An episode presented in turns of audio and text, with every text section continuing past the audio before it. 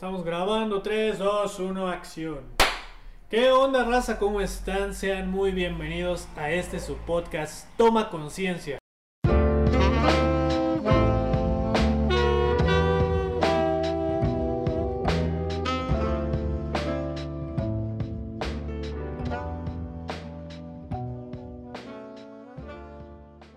Toma conciencia sobre educación financiera, ventas, desarrollo personal, marketing digital y todo lo que se nos ocurra en este subpodcast improvisadísimo que de primera mano les trae nada más y nada menos que su servilleta Antonio Rodríguez, arroba Tony Rodrick con K en todas las redes sociales. Y el día de hoy que arrancamos este nuevo proyecto, quiero comenzar hablando sobre uno de los conceptos más elusivos que más en mente tenemos en el día con día, no, no solo en México, que es de donde yo soy, sino en toda Latinoamérica y quizás en todo el mundo, que es la educación financiera. Y vamos a hablar un poco acerca de cómo lo definen, de qué se trata y cómo vamos a obtener este conocimiento y estas habilidades, pues a lo largo de lo que dure este podcast de lo que yo publique en redes sociales y de lo que ustedes me compartan, porque aquí no solo se trata de que yo hable, sino también de recibir retroalimentación, empezando por ahí, corríjanme cuando me equivoque, y también pues de crear comunidad, que hoy día es lo más importante. Voy a compartir con ustedes mis conocimientos en finanzas personales, en seguros, en inversiones, en ahorro y en pensiones y retiro, que es en lo que más me especializo, o sea, seguridad social específicamente pues para México en este tema. Eh, todo lo demás pues son conceptos universales. Entonces arranquemos el día de hoy hablando, definiendo y aclarando lo que es la educación financiera. Educación pues vendrá siendo la adquisición de este conocimiento y financiera pues conocimientos acerca de finanzas. Esa es la definición de su servidor. ¿Cómo lo define la Organización para la Cooperación y el Desarrollo Económicos, o sea, la famosísima OCDE? Bueno, define la educación financiera como el proceso mediante el cual tanto los consumidores como los inversionistas financieros logran un mejor conocimiento de los diferentes productos financieros, sus riesgos y sus beneficios, y mediante la información desarrollan las habilidades que les permitan tomar decisiones de manera informada derivando en un mayor bienestar económico.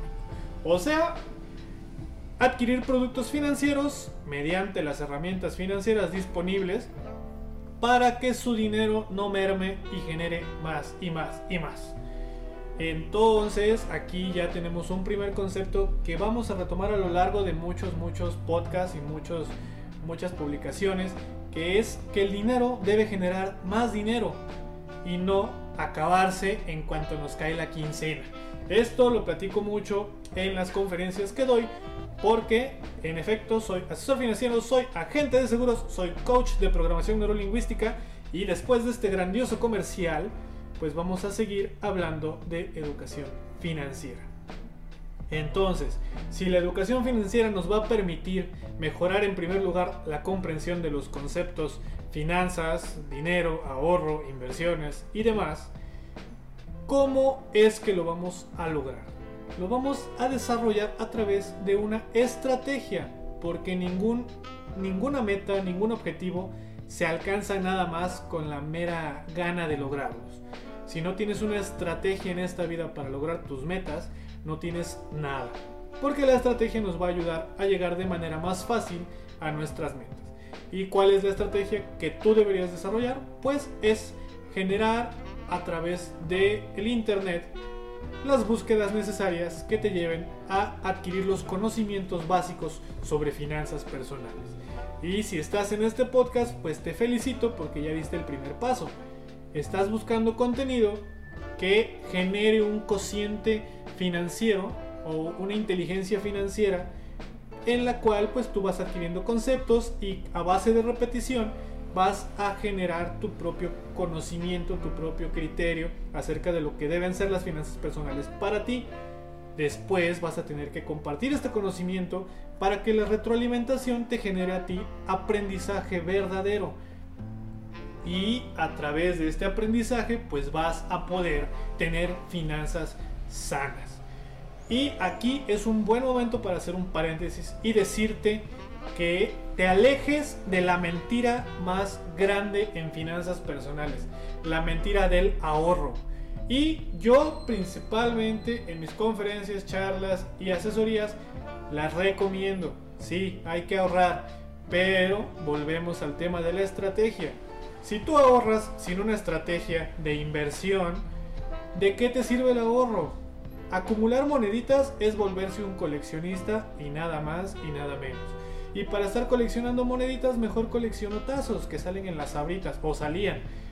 Entonces, hay que darle utilidad a ese dinero. El ahorro es el primer paso, sí. Muchas veces no tenemos dinero con cuál empezar a invertir, con cuál entrarle a un negocio. Y esa es la bronca de muchos, que todos quieren el camino fácil, la vía fácil. Pero la educación financiera te va a permitir adquirir el conocimiento para que primero reduzcas tus gastos, tengas un colchoncito, un ahorro y después lo pongas a trabajar. Son los tres pasos para empezar este grandioso camino hacia la libertad financiera.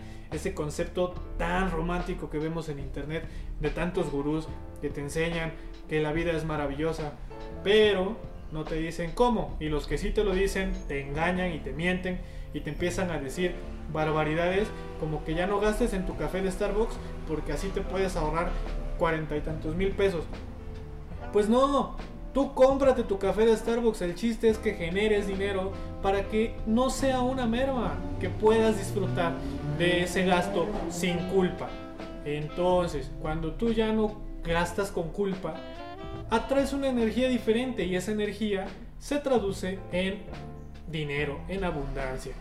Y bueno, pues vamos resumiendo para ir finalizando el podcast del día de hoy, porque pues tampoco se trata de divagar mucho, sino también de dar definiciones concretas. Educación, perdón, perdón.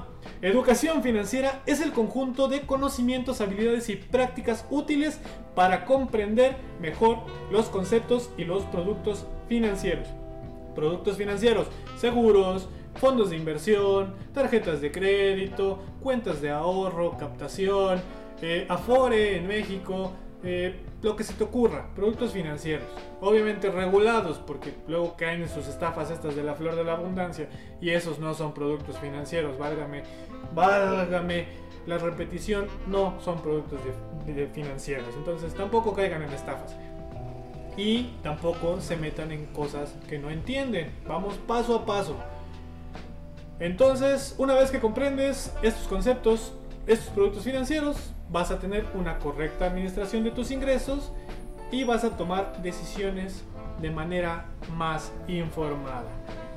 Eh, a partir de tomar decisiones de manera más informada, con criterio, de conocer los productos que existen, de compararlos entre ellos, de aprender diferentes conceptos y definiciones, tus finanzas van a ir mejorando poco a poco. Tenemos que promover, sí, la cultura del ahorro, pero también generar conciencia sobre cuándo y cómo es conveniente endeudarse, porque no toda la deuda es mala. Muchos le tienen miedo, incluso cuando les llegan a ofrecer tarjetas de crédito, lo primero que dicen, no, ya estoy en buró.